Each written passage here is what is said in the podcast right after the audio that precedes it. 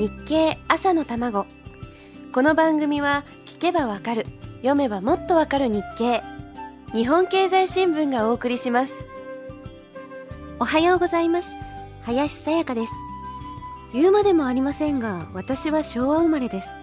ですが物心ついてからは12月23日が祭日になっているのでクリスマスイブの前の日は休日というのが当たり前になっています。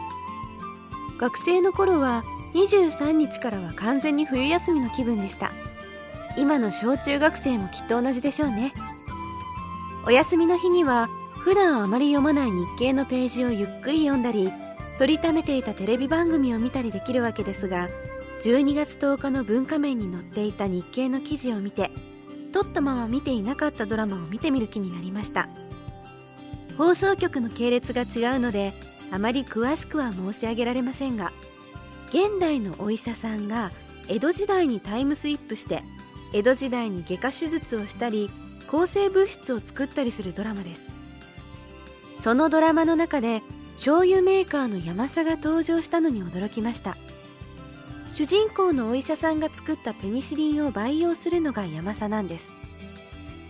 江戸時代には実際にいろいろと社会貢献もしていらっしゃるようです。もちろんペニシリンは作っていないと思いますけど。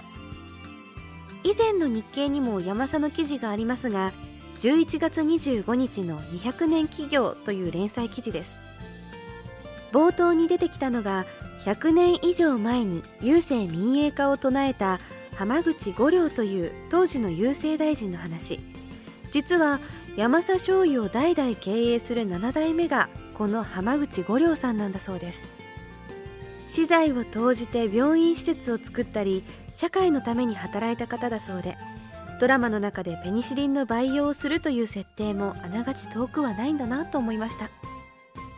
記事によりますと初代は鉄鋼山の経営などもやっていたそうでその意味では本当に幅広い挑戦を続けた実業家の家系なんですね。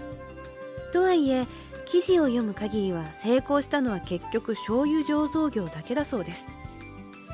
現在はキッコーマンに次ぐ業界2位の位置をキープしている山佐ですがいつか新しい基軸を打ち出してさらにビッグな企業になるかもしれません。浜口五両さんは1853年に起こった安政の大地震でも村人を救い資材を投じて大きな防波堤を作ったそうです。実は安政の大地震が起こったのが1853年の12月23日から24日にかけて。150年前とはいえ不気味な話。マグニチュードは8.4あったといいますから相当な大地震だったようです。地震はごめんですがたとえ何代前だったとしてもこんな立派な先祖がいたなんて自慢できますね。さあそれでは続きはまた明日のこの時間です。